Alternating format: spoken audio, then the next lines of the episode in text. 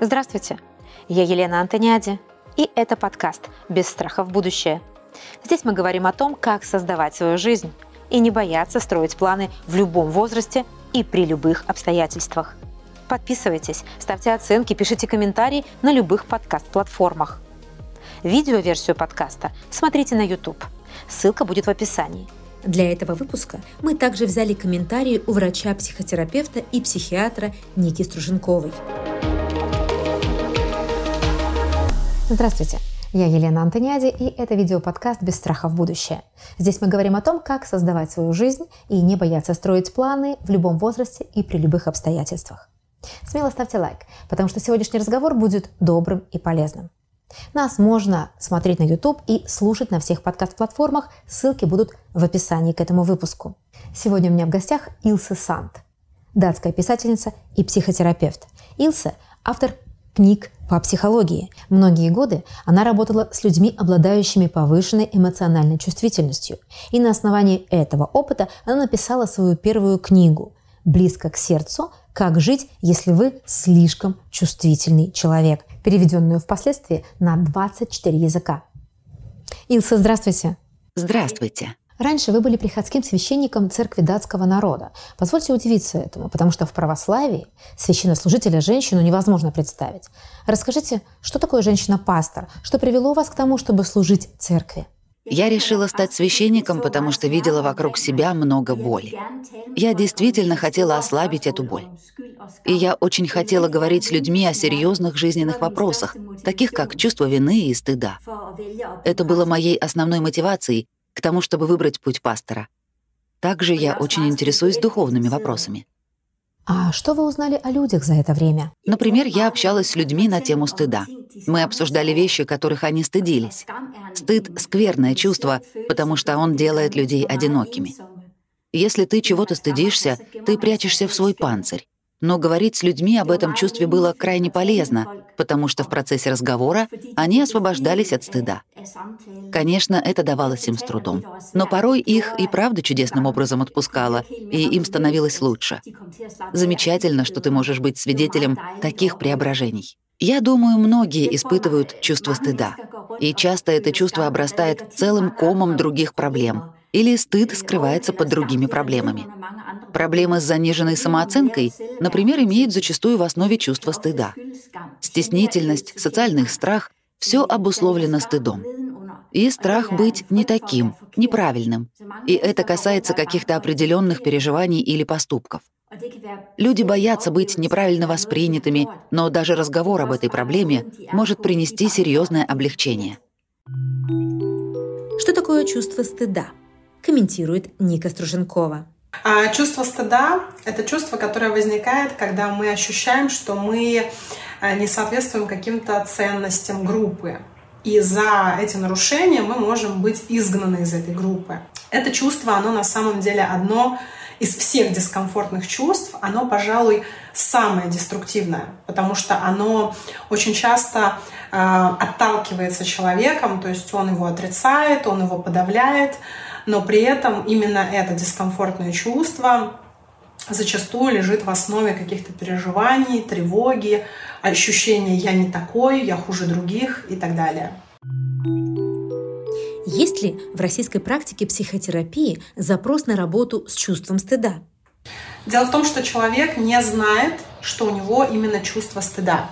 У него есть какое-то беспокойство, у него есть мысль о себе негативная – ну, такого рода, да, я хуже, чем остальные люди, я там, например, недостоин любви, недостоин уважения, если, или, например, синдром самозванца. Если люди узнают, какой я настоящий, они меня отвергнут, они перестанут со мной общаться и так далее. То есть человек не осознает это чувство, он приходит с другим. В процессе э, терапии, естественно, это чувство всплывает вместе с другими дискомфортными чувствами, но не сразу потому что часто это чувство спрятано под психологическими защитами. Как перевести чувство стыда в конструктивное русло? Если честно, я не очень верю в то, что это можно сделать усилием воли. То есть заставить себя. Вот мне было стыдно за себя, э, я там считал себя плохим и никчемным, но я с сегодняшнего дня перестану себя таким считать. Это все работает временно. До первого какого-то триггера, до первой ситуации, которая выбивает человека из колеи и снова его накрывает это чувство стыда. Поэтому, если мы говорим о долгосрочной перспективе, то, конечно, нам нужно прийти в терапию. То есть, имея какое-то дискомфортное чувство, имея негативное убеждение о себе, важно понять, чем оно подкрепляется, какими чувствами, какими телесными реакциями, какие травмы есть у человека, которые как раз-таки подпитывают это чувство стыда. И только тогда с этим действительно можно справиться конструктивно усилием воли через стыд что-то делать мы можем. Но вопрос, как мы себя будем при этом чувствовать. А, и главный вопрос, как долго, как долго мы сможем это делать. Хватит ли нас там на год, или хватит нас на несколько месяцев, и потом будет еще тяжелее. Через 11 лет вы ушли из церкви в психологию. Вам захотелось добавить к эмпатии, которая, я уверена, присуща священнику, а, профессиональные знания и еще больше погрузиться в работу с человеческими душами. Или вы отдали пастве слишком много себя, устали от интенсивного общения и решили сделать его более умеренным и контролируемым. Это было серьезным решением, потому что быть священником в Дании значит иметь стабильную работу с гарантированной хорошей пенсией.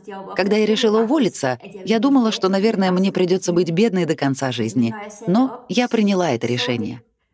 Дело в том, что когда я была священником там, в датской деревушке, прихожане не очень-то хотели говорить со мной о своей боли. Им нужен был пастырь, который бы их развлекал. Будучи психотерапевтом, я вижу людей, которые действительно хотят обсуждать со мной свою боль и серьезные жизненные проблемы и вопросы. Они не ждут, что я буду их развлекать. Как раз развлекать людей у меня не особо хорошо получается. Илса, а сколько вам было тогда лет? Что вы чувствовали, когда ваша жизнь так меняла курс? Мне было чуть больше сорока. Решение было тяжелым, потому что оно несло серьезные финансовые последствия, и я больше не могла быть так уверена в будущем. И, может быть, если бы я не заболела тогда, то не решилась бы на этот шаг. Заболевание не было таким уж серьезным, но все же оно заставило меня сказать себе, что я не могу откладывать с этим непростым решением. И вот я решилась оставить свое служение. Сейчас в России растет тренд обращаться к психологу, учиться разбираться в себе. Но российское общество еще в начале пути. Давайте подкрепим этот тренд. Можете объяснить нашим зрителям, почему разбираться в себе и прибегать к помощи психолога – это очень важно. Это совершенно не обязательно делать всем. Если ты находишься в хороших отношениях с окружающими, и ты счастлив, то тебе и не нужно обращаться за помощью к психологу. Но если у тебя есть какая-то боль, то я думаю, это как поход к врачу.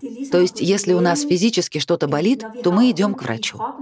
Когда же речь заходит о душевной боли, люди не спешат искать помощь. И это печально. Иногда ко мне приходят клиенты, и я думаю, что им бы стоило прийти 10 лет назад. Тогда, возможно, они бы не столкнулись со всей своей болью. А с какого возраста нужно обращаться к психотерапевту? Когда мы выросли и нужна уже помощь не родственников, а профессионала? Но я со своей стороны часто вижу, что их проблемы уже слишком серьезные, и им бы по-хорошему стоило прийти намного раньше. Так же, как с врачом. Если мы физически больны, нам нужно обратиться к врачу, и чем быстрее мы это сделаем, тем с большей вероятностью быстро поправимся. Есть ведь люди, которые слишком затягивают с походом к врачу, и это иногда может стоить им жизни. Ничего такого не произойдет, если ты сходишь на сеанс психотерапии и проконсультируешься со специалистом, который подскажет, нужно ли тебе брать целый психотерапевтический курс. Бывает, что это дорогая услуга, но иногда это более ценно, чем, например, покупка новой мебели или путешествия. Психотерапия — это путешествие внутрь себя, во время которого вы можете испытать то, что в дальнейшем изменит вашу жизнь к лучшему.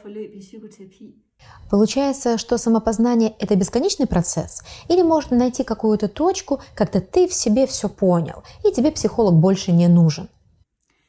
Нет, потому что у каждого возраста есть свои вызовы, и тебе может понадобиться научиться справляться с этими новыми возрастными вызовами.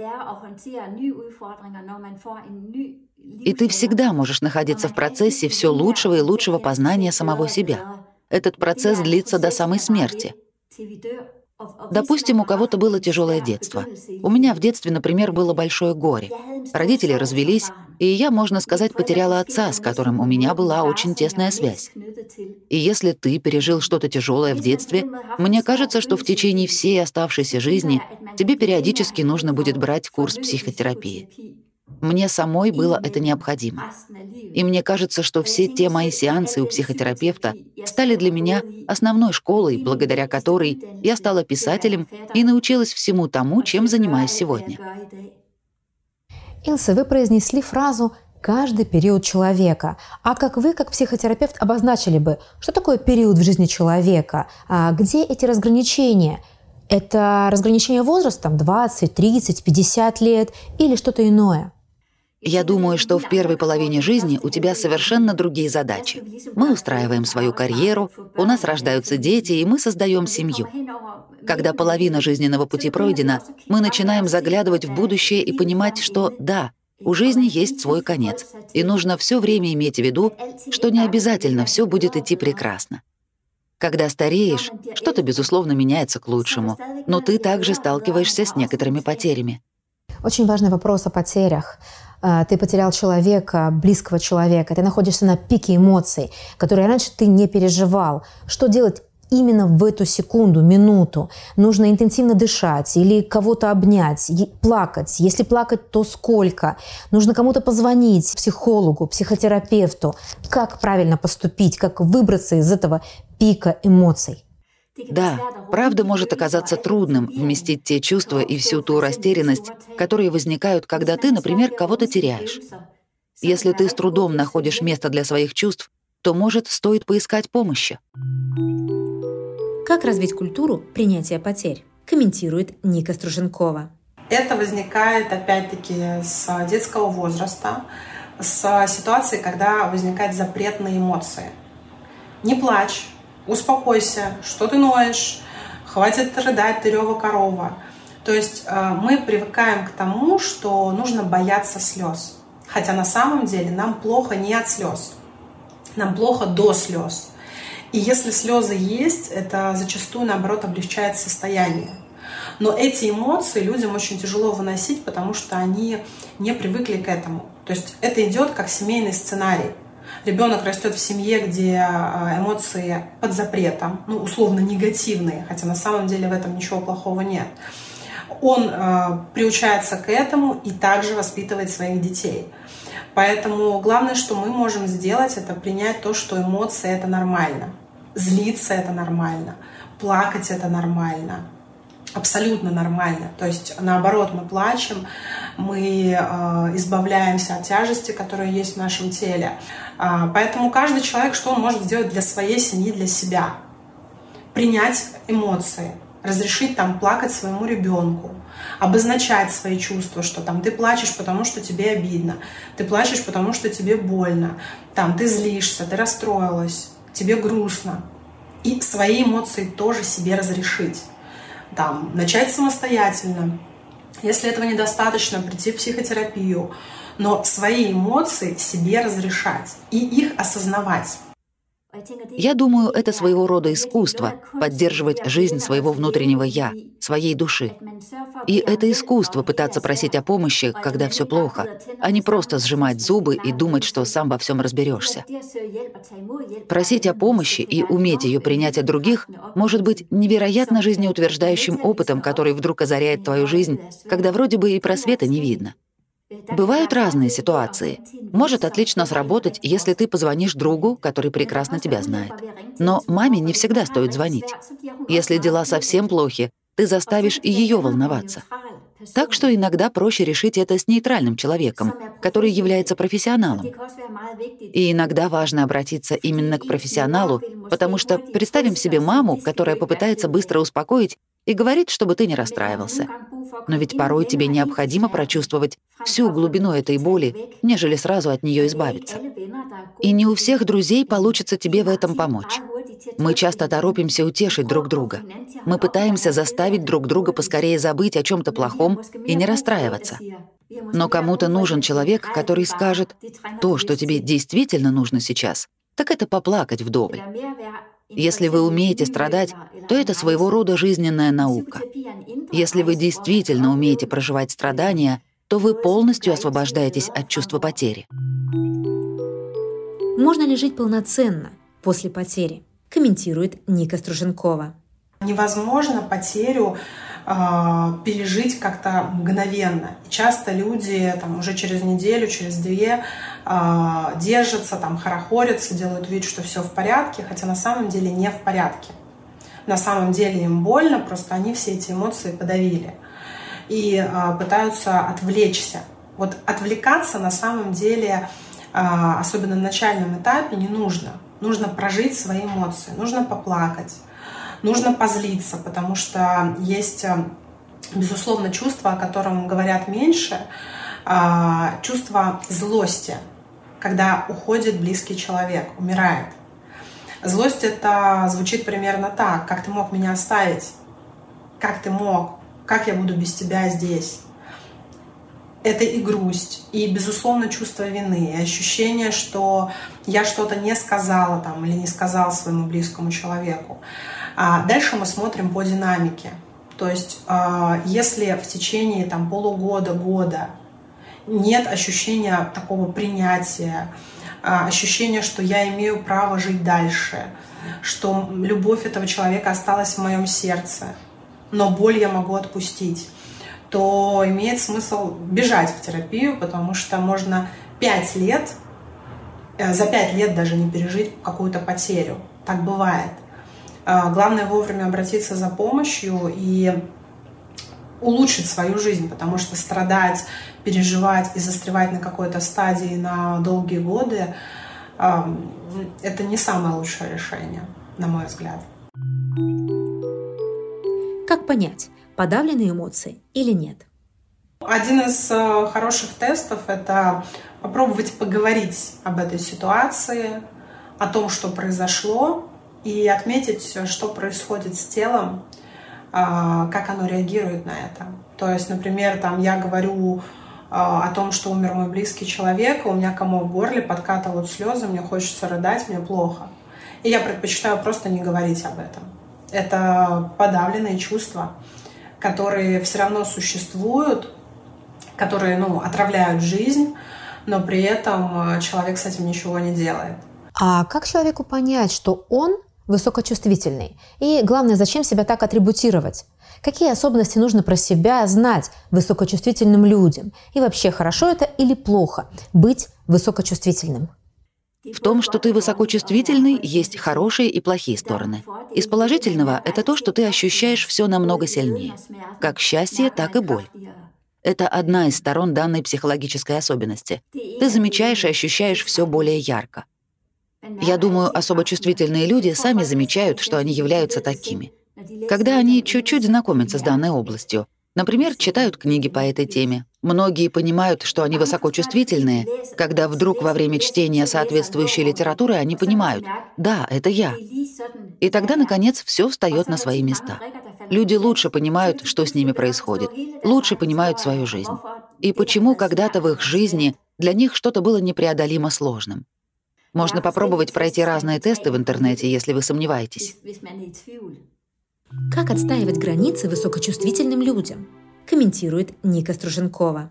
Ну, всегда, когда мы говорим об отстаивании границ, а, важно понимать, а, что испытывает человек, когда он пытается отстоять эти границы. Допустим, там, вам не нравится, что ваша свекровь э, требует э, выполнения каких-то правил, вы можете испытывать внутри злость, ярость, раздражение, бессилие. И вы тогда не сможете донести а, те самые границы до нее, потому что вы будете кипятиться, вы будете кричать, вы будете а, неконструктивно с ней разговаривать.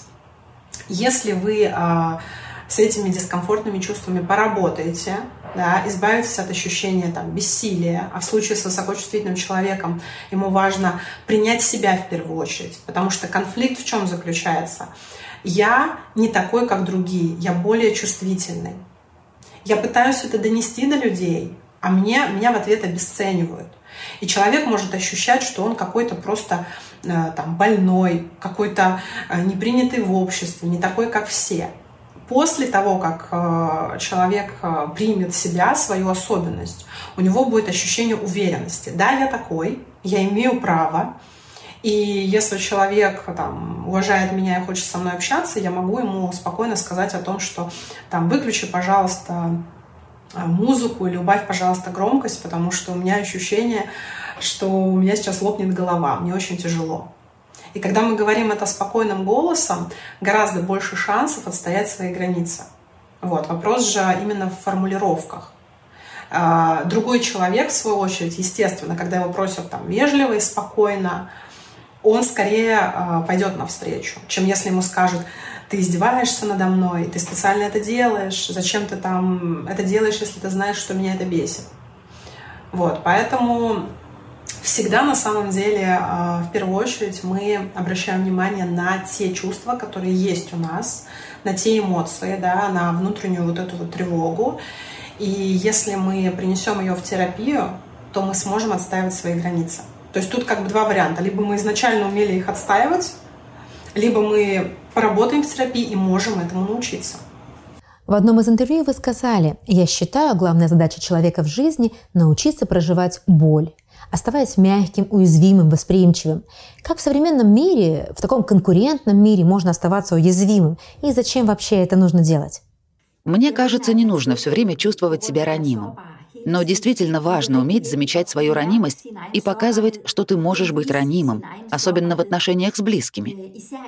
Так будет намного меньше конфликтов, и у тебя появится смелость быть более честным. Безумно важно иметь такой навык, чтобы жизнь становилась лучше. Не обязательно быть ранимым постоянно. Есть ситуации, которые требуют другой позиции. Но то, что у тебя хватает смелости быть ранимым, и ты умеешь быть ранимым, невероятно важно для счастливой жизни.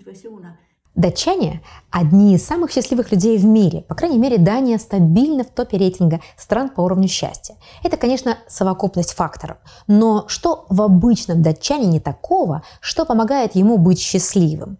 Мой вопрос не праздный, потому что Россия в этом рейтинге занимает 76 место. Вообще чувство реальности — это одно из объяснений. Суть в том, что мы прекрасно понимаем и не ждем, что будем счастливы всегда и в любой ситуации. Мы знаем, что все люди ошибаются, и нет ничего совершенного. И все время от времени бывают слабыми. То, что у тебя хватает смелости держаться, когда ты совершаешь ошибки и быть слабым и ранимым, делает тебя в действительности сильнее. Реальность ведь еще предполагает, что есть любовь. Если ты понимаешь, что любовь и боль на самом деле существуют, то тебе проще по жизни справляться с этими чувствами. Если ты не думаешь, что счастье твое будет длиться вечно, то тебе проще сосредоточиться на чувстве благодарности. Очень важно чувствовать благодарность, чтобы ощущать себя счастливым. И здесь тоже речь идет о том, чтобы уметь правильно проводить сравнения. Потому что неважно, как у тебя сейчас обстоят дела, ведь могло бы быть намного хуже. Все могло пойти очень плохо, и всегда есть за что быть благодарным. Чем более реалистично ты смотришь на вещи, тем больше ты видишь поводов к благодарности. Илса, вы отмечали, что мы быстро забываем то, что делаем хорошего для себя, и наоборот, много лет с теплотой вспоминаем жест нашей доброты по отношению к другому человеку. Это может быть один из ключей к счастливой жизни. Можно ли стремиться делать больше, больше, больше для кого-то другого, чтобы чувствовать себя лучше? Можно ли прокачать навык эмпатии? Что бы вы посоветовали вот такого практического, как оставаться счастливым? Да, очень важно развивать в себе чувство эмпатии. Мне кажется, стоило бы ввести этот предмет в школах. Я думаю, что детям должны преподавать эмпатию с самого раннего возраста. Эмпатия крайне важна. Необходимо постоянно тренировать в себе этот навык, чтобы вы чаще и с большим успехом его использовали. Когда мы говорим о счастье, то на первый план выходят человеческие отношения. Счастлив тот, кто занимается каким-то общим делом вместе с другими и у кого налажены отношения с другими людьми. Хорошие, глубокие, честные отношения, в которых все имеют мужество быть самими собой. Это самое важное для того, чтобы чувствовать себя счастливым. И это бывает самым трудным. Не у всех получается налаживать отношения. Некоторым нужно учиться их строить. В этом также может помочь психотерапия, научиться быть более честным и способным показывать свою ранимость. Вы от меня в 75 пунктах по рейтингу счастливой жизни. Какой универсальный совет вы можете дать мне и другим людям, живущим, ну, скажем так, в хмуром обществе? Знаете, быть реалистом связано еще и с такой вещью. Вот если ты даже две секунды в месяц был счастливым, нужно радоваться и такой мелочи. И не забывайте сравнивать себя с правильными людьми, бывать в хороших сообществах и относиться с доверием к нужным и правильным людям. В одном из интервью вы сказали, что для счастья важно, чтобы жизненные задачи вам подходили. Они не должны быть слишком легкими или слишком тяжелыми. Как понять, достаточно ли у меня нагрузка? А вдруг я просто ленюсь, даю себе поблажки, хотя могла бы сделать больше? Иногда я тоже могу лениться. Например, я не люблю улаживать конфликты, хотя прекрасно понимаю, что это важно делать. Но ведь так легко немного отстраниться и сделать вид, что ничего не происходит. И хотя я сказала себе, что мне нужно быть внимательнее в отношениях, я все таки периодически ленюсь, когда дело касается разрешения конфликтных ситуаций.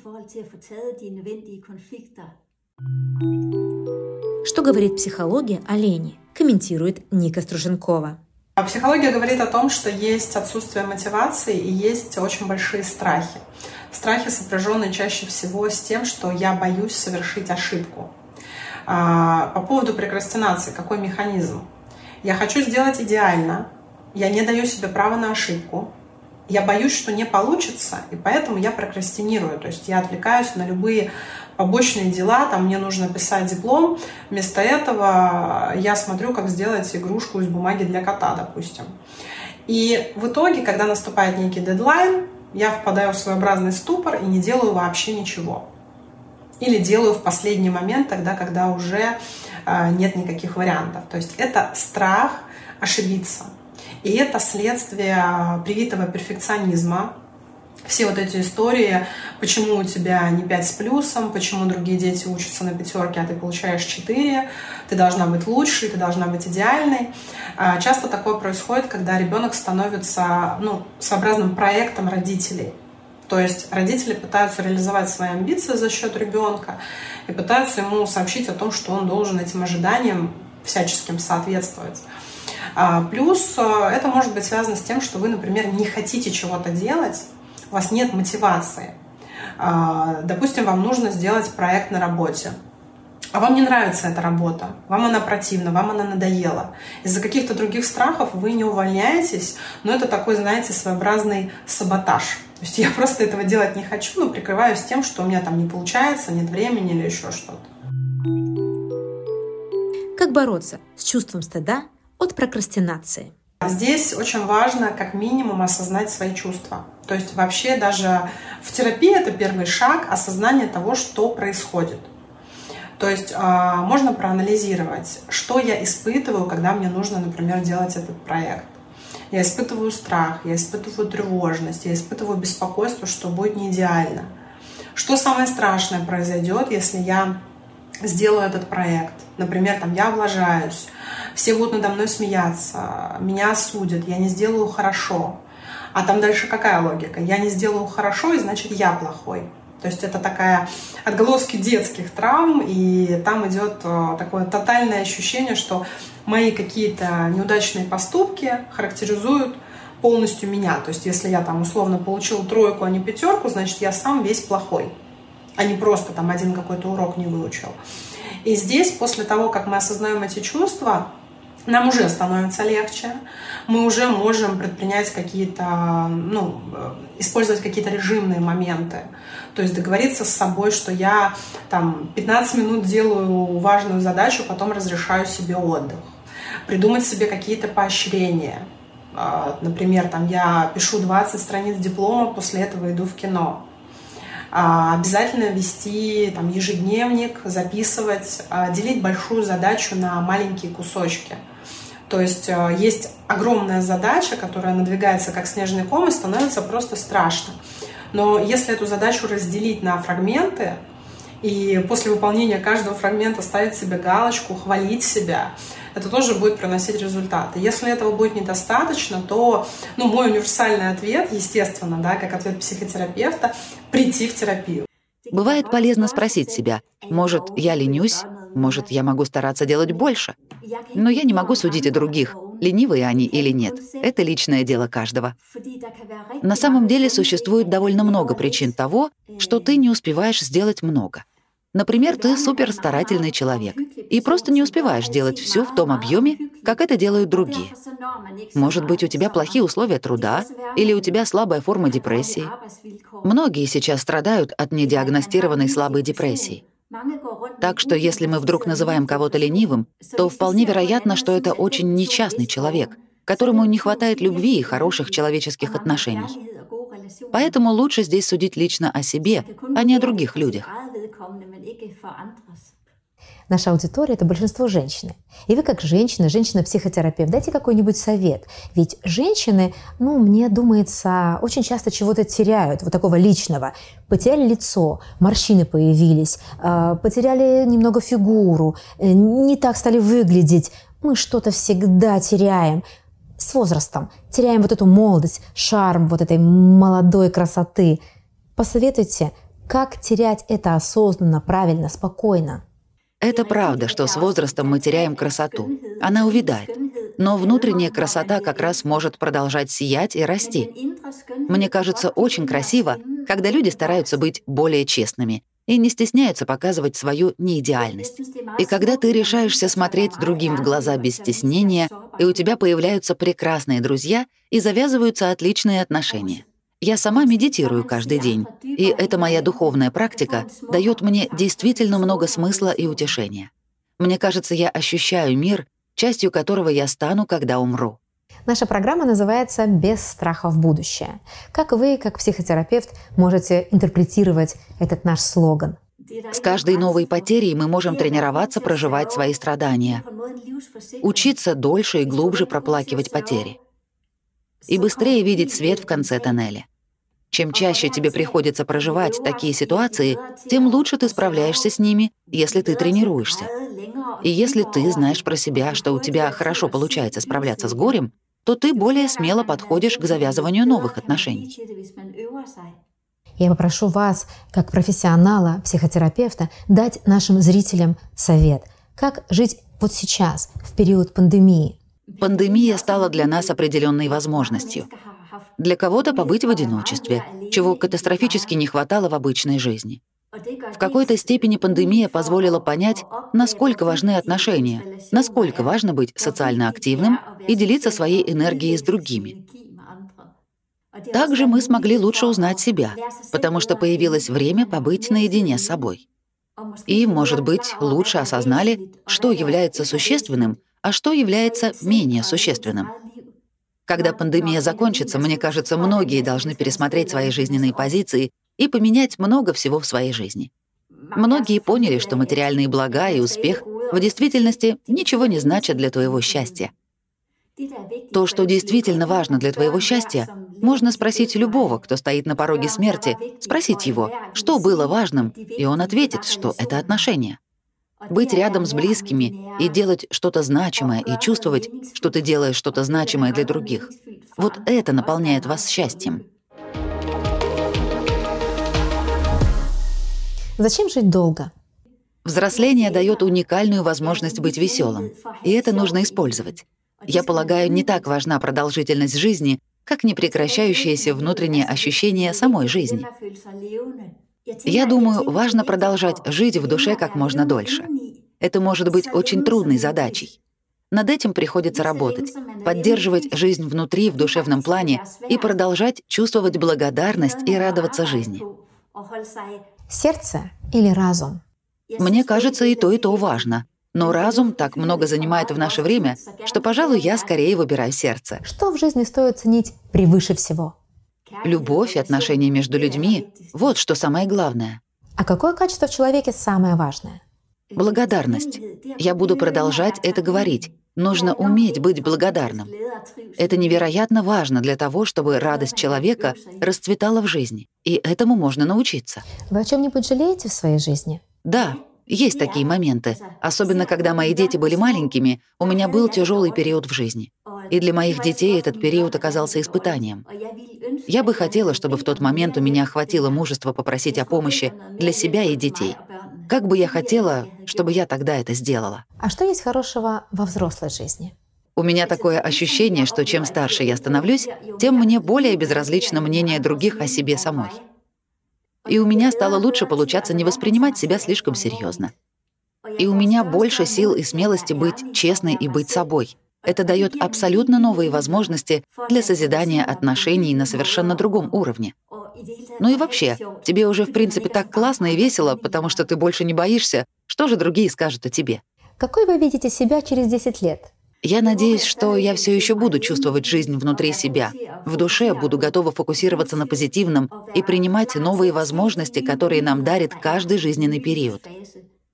Я надеюсь, что у меня получится всегда оставаться благодарной и ни на минуту не забывать, что дела-то могли пойти из рук вон плохо.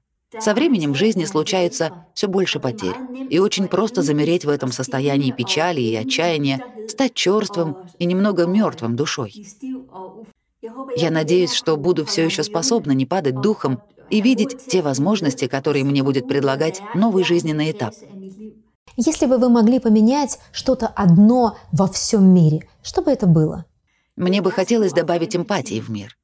Во время этого корона-кризиса мы увидели, как важно сотрудничество между странами. И вот если бы я могла, то, конечно, подкрутила бы градус международной эмпатии и взаимопонимания. Илса, с кем из всех людей когда-то живших или ныне живущих, вы хотели бы встретиться и поговорить? Я бы очень хотела встретить Леонарда Коэна, музыканта Леонарда Коэна. Не знаю, слышали ли вы о нем, к сожалению, он уже умер. Я бы также очень хотела встретить Сёрена Киркегора. Это датский философ, который умер много лет назад. И, конечно, Карла Густава Юнга. Он — мое большое вдохновение. Именно он стал основоположником аналитической психологии. Его бы я очень хотела увидеть. Невероятно умный человек. Илса, между нами разница по возрасту 10 лет. Дайте мне какой-нибудь совет, что мне нужно обязательно сделать за эти 10 лет. Я думаю, что жизнь — это школа, которая многому нас учит. Мы сталкиваемся с потерями, и ты должен быть в силах встретить эти потери и переживать скорбь. Это важно, чтобы не закоснеть в своем горе. Если ты готов осознать боль и оплакивать свои потери, то после можно утереть слезы и быть готовым к новым возможностям. Невероятно важно не убегать от боли, а попытаться остановиться и отнестись к себе снисходительно. Да, есть потери, которые нужно оплакать, а после продолжать жить. Как мне кажется, жизнь должна учить нас относиться к себе менее серьезно и не бояться чужого мнения. Так что вы даже дерзнете совершать вещи, на которые не решились бы раньше. И это может стать огромной радостью и удовлетворением на старости лет. По итогам программы мы будем зрителям дарить вашу книгу «Чувство стыда. Как перестать бояться быть неправильно воспринятым». Для кого эта книга? Кому бы вы ее посоветовали и чем она может помочь читателю? Я всегда с большим уважением отношусь к людям, которые решаются быть честными в отношении своих слабостей, к людям, которые открыты и честны в отношении того, что они где-то были не идеальны. Я очень уважаю такую жизненную позицию. Стыд — чувство, которое вызывает многочисленные проблемы, потому что стыд отдаляет нас друг от друга, приводит к одиночеству. Стыд лежит в основе многих других проблем, но если вы однажды выскажетесь о своем чувстве стыда, то многие ваши проблемы также уйдут. Когда стыдишься, возникает желание спрятаться от окружающего мира. Ты съеживаешься, прячешь взгляд, появляется этот разлом между тобой и миром, и ты остаешься в одиночестве. Говорить о своем стыде очень трудно. В своей книге я шаг за шагом рассказываю, как научиться говорить о стыде. Как постепенно открыться и рассказать о том, чего ты стыдишься. Это помогает наладить отношения между людьми. Стыд разрушает наши отношения, потому что у тебя только и мысль, куда бы спрятаться от людей. Но стыд может быть и полезным чувством. Важно уметь ощущать его. Чувство стыда может заставить нас вести себя прилично, чтобы нам не было стыдно за свои поступки. Так что есть у него и хорошая сторона. Но что меня больше всего волнует, это то, как стыд делает человека одиноким. И что нужно сделать, чтобы люди освободились от чувства стыда и снова ощущали радость жизни. Илса, мне было очень приятно и очень полезно с вами поговорить, потому что ну, мне нужно о многом подумать и почитать ваши книги и всерьез осознать, что такое потери. Мне кажется, это одна из самых главных мыслей, которые мы с вами пронесли а, в процессе нашей беседы нашим зрителям. Я вам желаю и вашей семье здоровья. Передаю большой привет из Москвы. Еще раз благодарю за интервью. Большое-большое спасибо. Всего доброго. И я вас благодарю и желаю всего самого замечательного вам, вашим зрителям и слушателям. Ну что же, я благодарю всех вас. Особенно искренне благодарю тех, которые досмотрели программу и посмотрели от начала и до конца. Рассказывайте, пожалуйста, о нашем выпуске своим друзьям, знакомым, своим родственникам. Пересылайте информацию о ней. Ставьте лайк, не забудьте, пожалуйста. А, я а, вот по итогам программы мы будем дарить э, книгу и поддержу немного Илсон. И что хочу сказать, да, она очень пропагандирует такую любовь к самому себе. И я полагаю, что у нас не слишком развито это чувство, этот навык. Давайте попрактикуемся. Давайте в комментариях поблагодарим себя, а, напишем о том, за что мы самому себе благодарны, за что мы самого себя любим. Авторов двух самых емких, полезных, интересных комментариев мы наградим книгой с автографом Илсы Санд. Будьте здоровы! Мы с вами до свидания.